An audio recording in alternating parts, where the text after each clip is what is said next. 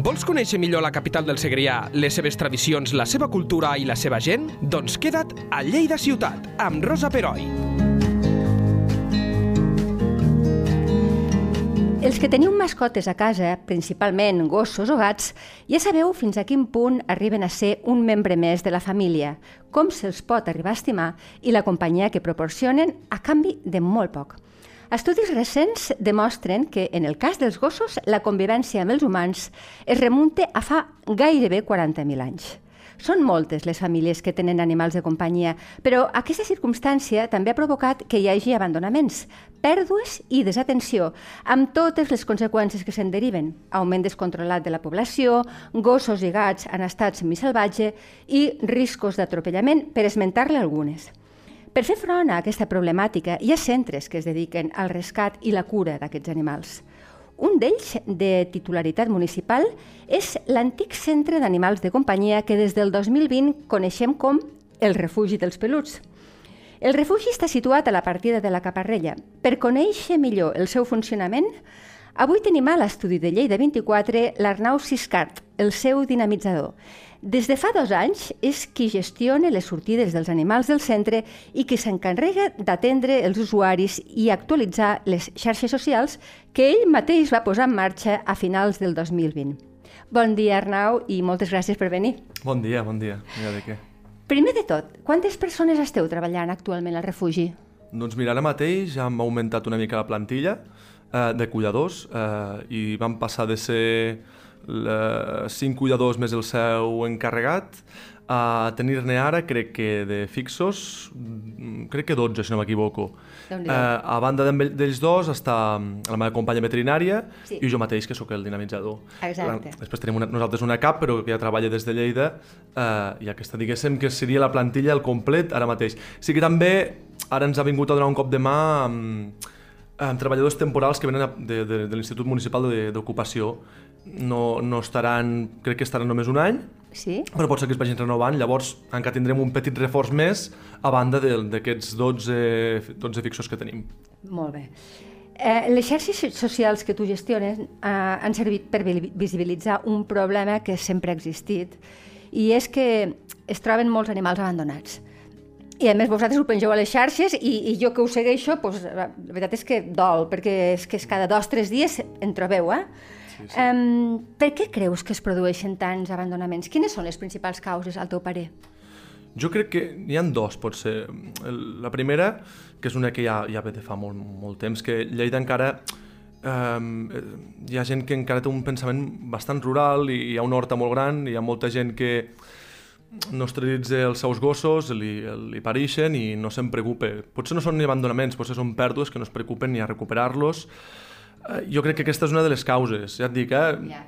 perquè hi ha aquest cinturó tan, que és l'horta, que és... És l'horta de Lleida, Exacte. sí, clar. I allí hi ha molta torre, Exacte. animals que estan, normalment no estan Exacte. lligats, que volten per mm. allí, clar, és possible. Clar. Això és un, crec que és una, una causa de, important. La segona és és la impulsivitat de gent que potser no... No, potser no, diria clar, que no és, no, és, no, és, no és prou responsable com per tenir un, un, un animal a casa, per una decisió, per exemple, de cara a Nadal per sí. regalar-li els fills i després quan aquell animal es fa més gran del que, del que es pensava o no té o la seva economia no li pot pagar una operació o, ja o, o aquestes històries, eh, doncs què passa? Doncs que aquell animal acabi al carrer i el rescatem nosaltres. Per exemple, ara que som a l'estiu, això és molt, molt sabut, no?, de gent de que vol marxar de vacances i la mascota és una nosa, això també és una altra causa. Totalment, totalment, totalment. Però això... pues a mi que també lligat al primer, de, de, de decisions irresponsables. Arriba l'estiu, no puc deixar la mascota amb ningú, eh, què faig? Doncs, bueno, Te'n desfàs. Te'n desfàs, Però això suposo que és perquè tampoc te'ls acabes d'estimar. Mm. O perquè els consideres un objecte, evidentment, no un ésser viu. No? Però és jo crec que els consideren com, com un... És un caprici, un caprici que van tenir en un moment, eh, en cap moment van pensar que aquell, aquell ésser, aquell animal que adoptaven, evidentment té, té sentiments, emocions, diguem-li com... Que sí, sí, tant. I en aquell moment no hi donen i és com aquell que es compra, que et diré jo, doncs, doncs un cotxe o, o un... Bueno, allò no és un cotxe, allò no és un moble, allò no és un sofà. No es pot deixar la deixalleria, perquè sí. I, i aquest, pel que tu coneixes, aquest eh, problema dels mm. abandonaments, que jo l'he conegut tota la meva vida, eh? va en augment o la gent es va conscienciant? Que, com ho valoraries? Si és que es pot valorar, perquè a la millor em dius, és que sincerament no, no, no, sé, no hi ha dades, no ho sabem. Les, les dades que barallem nosaltres, eh, pel que veiem, eh, els, els darrers anys, sí que jo només fa dos anys que estic allí, però evidentment tinc accés a, a dades de, clar, fa, de fa molts anys, eh, i veig que es, es manté bastant. La tendència de, de pèrdues barra abandonaments, perquè clar, mai pots treure l'aigua clara de si és clar, una pèrdua d'una persona que no se n'ha preocupat o és un abandonament que al fi i al cap, si algú perd l'animal i no es preocupa d'anar uh, al refugi dels peluts, que abans era el centre d'acollida municipal, a preguntar si el seu animal allí... És el doncs, mateix. Bueno, exacte, no, menys, no, sí. no, hi ha gaire, no hi ha gaire diferència. Um, la tendència crec que s'ha manting, mantingut. Sí que vam veure una petita disminució al, arran de la Covid, però clar, aquesta petita disminució no, no m'imagino que no va ser provocada perquè la gent fos més responsable durant aquell any, sinó que simplement la gent no sortia de casa i llavors, no. pues, no, evidentment, no podien abandonar tants animals, ni I adoptar-ne tants i tot, saps? No, i a part que recordo, mm. i ara seré molt cruel, eh? potser m'equivoco sent tan cruel, però era una manera de poder sortir de casa tenint un gos. També, Ho sé perquè també. jo tinc dos gosses i llavors eh, jo les treia però, però les continuo tenint, però jo sí, suposo sí, sí. que també era com una excusa mm. tenir el gos... Bueno, en fi, no, no, no vull posar-me en aquest escenari perquè sí. és, és bastant terrible. Però de tota manera, eh, a veure, si tu tens un animal, ara ho parlem, no?, de companyia, és obligatori que dugui xip. És a dir, mm. si se't perd, i te'l troben, el primer que miren és si està xipat. Clar, clar, clar. I la majoria dels que, pel que jo veig per les xarxes vostres, no porten xip hi ha una majoria, no, cada, cada vegada és menys àmplia aquesta majoria, cada vegada és, és més, hi ha, hi ha més, se'n va més cap al 50-50 dels que porten xip i els que no, però sí que encara són una majoria els que no duen xip.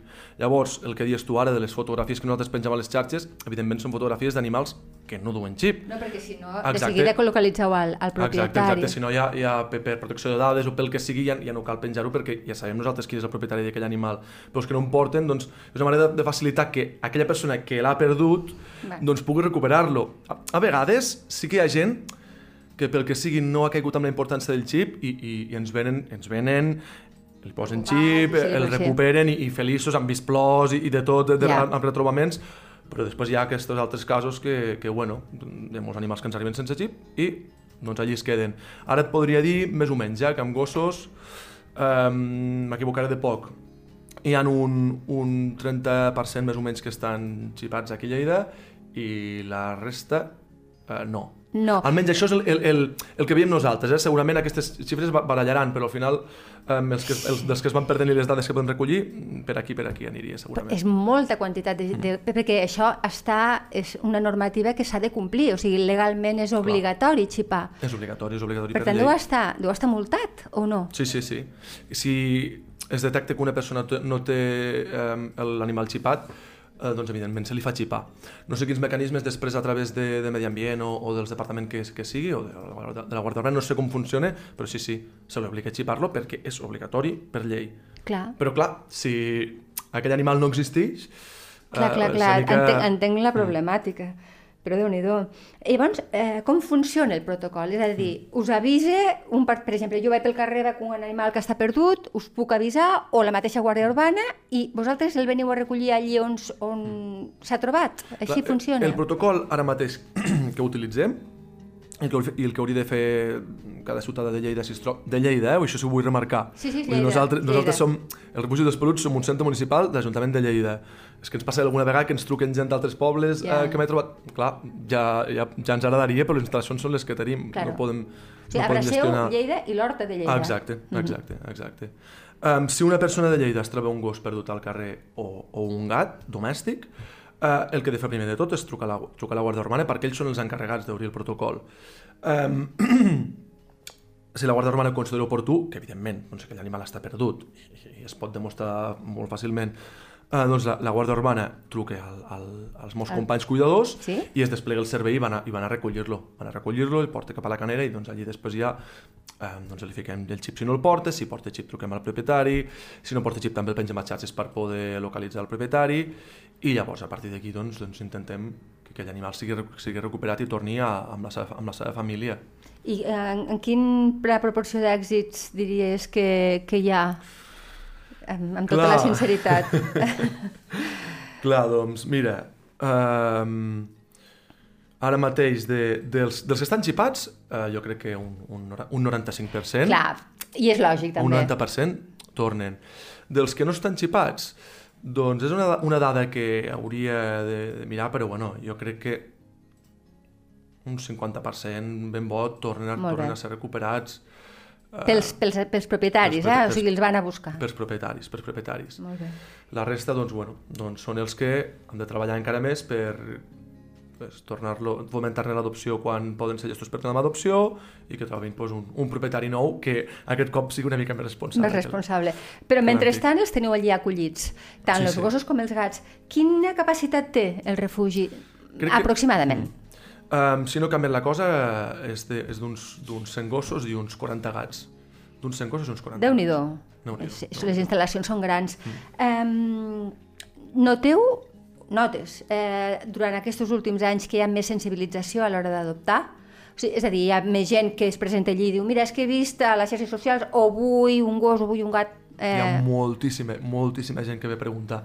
El que passa és que, això, això també s'ha d'entendre que el 90%, o més o menys, eh, una dada que, que, que me l'estrello ja, com que ho porto jo, la, la, Clar, clar. puc atrevir a dir-la.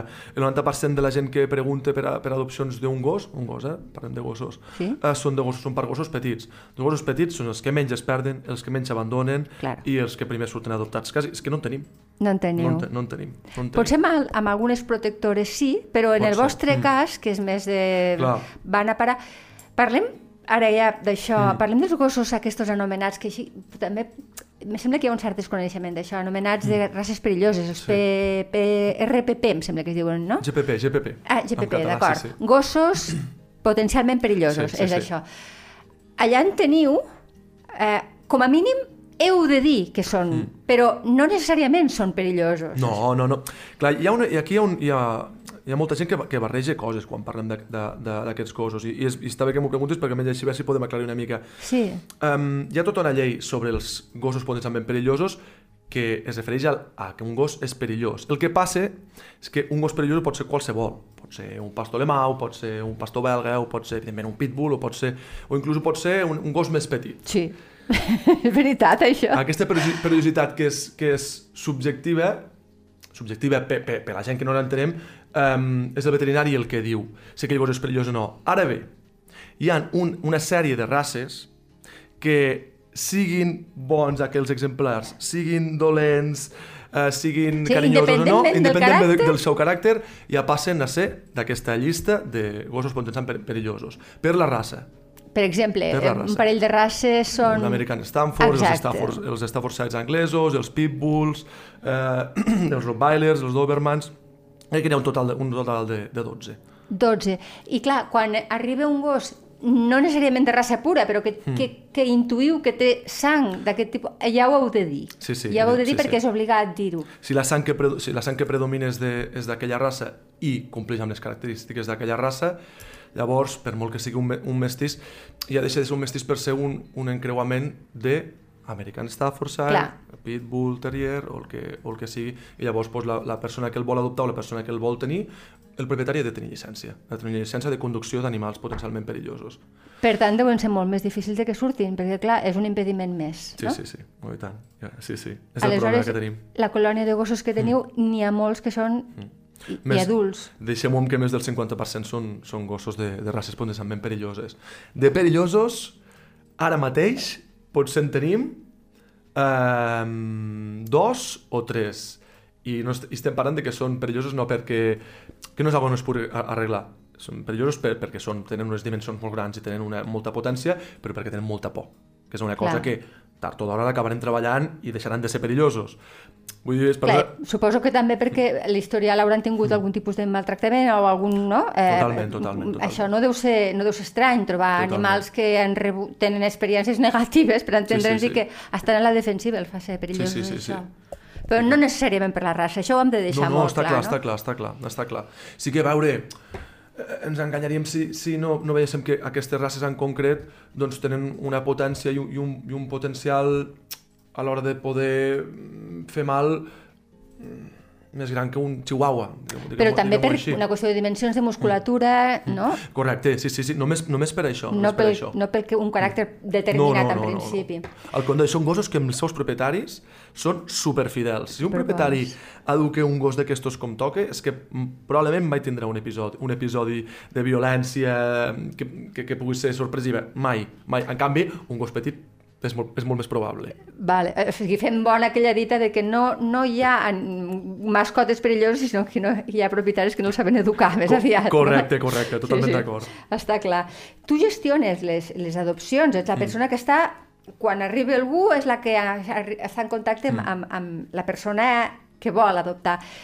Eh, sempre s'adopten animals que prèviament o estan o heu esterilitzat vosaltres, Sempre, o sigui, no poden sortir si no estan esterilitzats, Correcte. tant siguin mascles com femelles, tant sí, amb sí. gossos com amb gats, això. Eh? És, és obligatori també, és obligatori per, per llei esterilitzar-los. Eh, crec que això afecta a tant als refugis com a refugis, centres d'acollida d'animals de companyia com el nostre, com a protectores, eh, tot, tots aquests, aquests centres que recullen gossos del carrer estan obligats a, diguem-ho així, eh, per, per, perquè s'entengui col·loquialment, sí. estan obligats a esterilitzar-los. Per, per evitar... Per, per no perpetuar aquest, aquest, aquest, pro, aquest, problema, aquest problema. Sí que hi ha alguna petita excepció, eh? Sí? Um, amb els cadells, com que encara no poden ser esterilitzats, ah, fem firmar un compromís que el dia que li toqui hauran de tornar, i després hi ha una altra petita excepció, que és en cas d'algun animal que estigui molt malalt o sigui yeah. molt vell i que un veterinari eh, dictamini de que és molt perillós fer-li perquè, perquè perquè és molt gran, ja, clar. Es pot quedar l'operació. Clar, clar, clar, clar. Llavors, evidentment, no, no...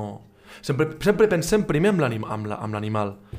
Amb el seu benestar i que, i que no mm. tingui cap perill sí, aquesta sí, intervenció. Sí, però en principi la majoria surten sí, sí, sí. sense capacitat reproductiva, que és mm. el que interessa. I també estan desparasitats i els lliureu amb la cartilla de vacunació al dia. Exacte, eh? exacte. Sí, sí, sí. Doncs després ja l'amo ja se'n farà càrrec a mesura que vagi passant l'any. Però quan, quan surt està absolutament la, al sí, dia sí. tot. La cartilla està actualitzada. Inclús ara mateix hi ha una malaltia que segurament sonarà molta gent, que és la, la lesmaniosi amb, amb, amb gossos. Sí, tant. Um, sí. In, intentem fer, intentem no, fem el control a tots els gossos abans de, abans de sortir per saber si en tenen o no. Perquè, per exemple, des de fa un any i mig o dos, no sé quan és, eh, que els animals que tenen malalties cròniques els donem de, de manera gratuïta. Ah, molt bé. És una manera almenys de que... De facilitar. De facilitar Clar. exacte, les adopcions d'aquests animals que, d'altra banda, segurament no serien, no serien adoptats. Qui diu amb la leishmaniosi amb, amb gossos, diu la, la leucèmia i la immunodeficiència amb, amb gats, que també són dues malalties crònic, cròniques que pateixen molts, molts gats, i sí. exactament el, mate, exacte, és el mateix, el mateix. cas. Fem sigui... el control per, per saber si en tenen. Si en tenen, eh, els donem de, de manera gratuïta. Que no en tenen, el propietari almenys ja sap que aquell animal surt amb, no direm certes garanties perquè no se'n pot donar mai 100% de garanties, però ja sap que aquell, almenys d'aquelles malalties, doncs... Que hem de deixar clar que són malalties que no es transmeten als humans, eh? No es transmeten als humans, no es transmeten als humans. Molt bé. Eh, I de, bueno, abans ho, ho apuntava, sobretot amb els animals de races perilloses, que ja hi ha un, una, una, una criba prèvia, que mm. heu de fer, entenc, però hi deu haver animals que es passen tota la vida, no?, al refugi, que no tenen la sort de que són adoptats. Sí, animals que tenen molta, molta, molta mala sort. De fet, fa poc vam, vam, bueno, vam, haver, vam, vam, vam penjar xarxes un post que ens va, saber, ens va fer molta pena perquè va ser d'un gos que ja va arribar al refugi que potser tenia uns uns 5, uns 5-6 anys, em va, passar, em va passar al refugi uns, crec que uns 4 o 5 més, va arribar amb, le, amb la lesmaniosi, mm. al final, pel que sigui, no, ja, ja va deixar de respondre el tractament perquè era molt vell i tenia algun òrgan afectat i bueno, doncs, doncs, va morir. doncs va morir allí. Però estem parlant d'un gos que ha passat 4 o 5 anys a, allí al refugi. Sí que nosaltres l'hem l'hem cuidat pues, el millor que hem pogut i tal, però clar, a veure, no, no és no. com una casa, no estaria, em sap molt greu, però no és, Segurament, i no serà l'únic que, que, que, li, que correrà aquesta sort, perquè si hi ha un animal que pel que sigui, eh, és GPP, que diem abans, sí. té una malaltia crònica i és adult, és molt difícil que una persona es fixi en aquest, en aquest animal, a no ser que ja vingui predisposada a fer un favor a un animal d'aquestes característiques. Claro, que també en deu haver de gent així. N'hi ha, n'hi ha, n'hi ha, però clar, són no. molts els animals adults ah. i d'aquestes característiques que tenim. Llavors, clar, per un cada persona que que ens vol fer, que vol fer aquest acte de, de, Eh, altruista, doncs clar, doncs, potser hi ha cinc animals que ho No, esperen. està clar, és estadístic, això és estadístic. Però sí, sí, hi ha animals que es passen molts, molts, molts anys allí. I suposo anys. que arribeu a agafar-los carinyo, perquè és que Moltíssim, no, clar, perquè moltíssim. vull dir, us hi passeu moltes Sí, sí, sí. Veieu les, les seves reaccions i, en fi, ha de, Sí, sí. ser, ha de ser dur, també. Ha de ser molt bonic, però també ha de ser molt, Molt dur dur. quan hi ha una pèrdua d'aquest tipus, Pensa no? que hi ha cuidadors que cada dia eh, són els que es treuen, els treuen a passejar, els Clar. donen el menjar, els fan la seva manutenció i evidentment és que se- se'ls acabes acabant molt d'af- molt d'afecte. Clar, molt clar, clar, d'afecte. és I ho, evident. pate, I ho pateixen molt. Estic segura. Però bé. Bueno, parlem de coses més positives. Sí. Fet, sí, perquè ens posen tristos. S'han fet moltes millores, tinc entès, a, o s'han fet millores a, darrerament al, Mm. al refugi. Per exemple, els espais de quarantena. Sí, sí, sí. Explica'ns què són els espais de quarantena. Um, cada gos i cada gat, quan, quan és rescatat, um, ha de passar un període de, de, de quarantena per evitar que... Primer, per, per saber si té alguna malaltia de fora i segon, per si, mentre no ho sabem, per evitar que aquest animal contagi una malaltia que pot ser eh, letal i contagiosa als altres animals. Llavors, passa una sèrie de dies en, en, en diguem-li, més que quarantena, amb, amb observació, per a veure, per a veure si, té, si, si ve sa, si té alguna malaltia i tal. Um, clar, és necessària un, una ala que, que no sigui la principal per Claro, tenir que aquests, gossos sí, allí. exacte. Sí, sí, I sí. aquesta és, la, és el que em deies tu de, de, la, de la zona de quarantena, que és on els animals passen allí. I és el que, lo que, lo que s'ha habilitat darrerament. Sí, sí. Aquesta zona la teníem... e, Era, mo- era, molt, era molt vella, fins, uh Mhm. -huh. fins fa pocs, ja feia... l'havíem d'arreglar, i ara mm, crec que deu fer... No deu, fer ni un, no deu fer ni un any, crec que fa un anyet que aquesta zona s'ha restaurat tota i, i ara tenim nova i compleix les condicions higièniques, sanitàries, Fantàstic. de bioseguretat, eh, vamos, al, al gossos 100%. com per a gats, entenc, no? La amb, les, amb la, la dels gats ja, ja hi era, ja hi era i ah, ja val, la teníem, sí, d'acord. sí, sí. O sí, sigui, sí. la que feia falta que és la que... Feia falta la, la dels, la, que és la- renovar la que- dels gossos. Que sí, teniu sí. més, més Sí. gossos que no pas que ja, gats. Que ja la, ja la teníem, eh? el que passa és que bueno, clar, tot té un desgast al llarg, Sí. al llarg del temps. S'havia fet vella i- molt bé, molt bé, hem molt bé. renovat. Mm. Eh, els lleidatans eh, podem venir a visitar el refugi? Hi ha Sí. alguns dies establerts i algunes hores? Hem de trucar abans per venir, per Clar. veure els animals? Com ho fem, això? Clar, um, visitar um, perquè sí, no. Perquè allí hi ha, hi ha, hi ha uns riscos de, de bioseguretat que s'han de, bueno, que són elevats i Preservar. s'han de respectar. Evidentment, si una persona vol adoptar un animal, trucarà i li donarem cita. Val. La diferència, clar, és que alguna vegada ens ha passat que, que ens ha vingut gent Que es presenten que es allà. presenten una colla de, de 5-6 persones. Hola, venim a visitar el centre. Yeah. Voleu adoptar alguna cosa? No. Vere, dic, a veure, a veure, no, no és un zoo. No és un zoo. Hi ha riscos i el, el, la, veter- la, la meva companya veterinària els, els remarca moltíssim perquè, evidentment, s'ha de, de vigilar molt. Però qualsevol persona que, que, que, que estigui pensant en adoptar un gat o un gos que ens truqui, ni que no ho tingui clar, l'aju- l'ajudarem a, a, a que arribi a la conclusió de si ho vol tirar endavant o no. Que ens truqui, l'assessora- l'assessorem des, del, de- l'assessorem des del primer moment, el convidarem a que vingui un dia, eh, li ensenyarem els animals que li puguin encaixar i li facilitarem tot el que calgui i més perquè si realment la decisió d'adoptar un animal eh, és ferma i aquesta persona és responsable, evidentment. Clar, Eh, que això ho veieu amb el cara a cara, sí, està clar, sí, sí. no? Fem una petita sí. entrevista ara mateix, ara mateix eh, oral. Sí, de, Sí, sí. de, de, de mirar-lo als ulls i veure com, com Bueno, funciona. sí, sí. Que, que a mi jo m'he quedat sorpresa perquè a les xarxes hi ha gent que, que ja, té, ja té un gos i en va buscar un altre. O sigui que Sí, sí, sí. si t'agraden, t'agraden, eh, de veritat. Hi ha gent que té més d'un gos adoptat al, al, al refugi. Sí, sí. Bueno, i, si repeteix és, és, és també bona senyal. Clar, és que són... Perquè ens agraden, nosaltres ho els que ens agraden ho entenem. Sí, sí, sí, Mm, Però, sí, clar, totalment. això de, és un món que s'ha de conèixer. També tinc entès que paral·lelament al refugi hi ha una xarxa de voluntaris que també Mm. fa una feina que us va molt bé. Explica'ns, fes-nos cinc cèntims de com funciona això. Treballem també amb una associació de voluntaris, és, és una entitat externa, però que evidentment doncs, treballa al, al, al, al nostre centre i que ens dona un cop de mà molt, molt gran i molt valuós. Ara crec que són una quinzena de voluntaris que el que va... són, gent, són gent que ho fan de manera altruista, Totalment, perquè els totalment. animals i saben de, totalment, que totalment, ho necessiteu, no? Totalment. Um, bàsicament, les, les tasques amb les que ens ajuden i les que fan ells són socialitzen els animals, tant els gossos com, com els gats, i també ens ajuden a fomentar les adopcions. Bàsicament són aquestes dues tas tasques principals que... que Socialitzar què vol dir? Treure'ls a passejar, que Sí. entre ells també es, Treure'ls a passejar, um, quan hi ha confiança, si tenen llicència, doncs provar un gos ambulant sempre em corretja i seguint uns passos molt estrictes que ells ja saben quins són, Clar. doncs per veure si aquells animals doncs, són sociables amb altres gossos, si són sociables un gos amb, un, amb gats, perquè clar, moltes vegades una persona havia d'adoptar un gos que haurà de conviure amb un altre gos i amb tres gats. Sí, Hem de saber si aquell gos pot conviure. Clar, clar. Això és una tasca que fan una, una tasca base dels cuidadors, però que els voluntaris també ens donen un cop de mà molt, molt gran en tot això. Ja et dic, per això, una mica tot el que entra en aquesta sociabilització. No, està molt bé. Mm, I ara, com a, per acabar, com a professional que viu aquest dia a dia, mm. quina crida faries a la ciutadania a l'hora de prendre la decisió, si és que els hi dius de prendre-la, la decisió de tenir un animal de companyia? Tu tens animals de companyia? Jo tinc, jo Sí. tinc animals de Val, companyia, d'acord. sí, sí. ja m'ho pensava, eh, Jo però... tinc, jo tinc, tinc, tinc tres gats ara actualment. Tres gats. Jo soc, jo soc, m'encanten els gossos, però jo soc molt, molt, molt, moltíssim de gats. Ets És el, meu, gats. és el meu animal, el meu, el meu animal preferit, en diferència. I tinc, tinc tres gats i, i segurament acabarem adoptant algun altre, ja t'ho dic. No m'estranya, no m'estranya.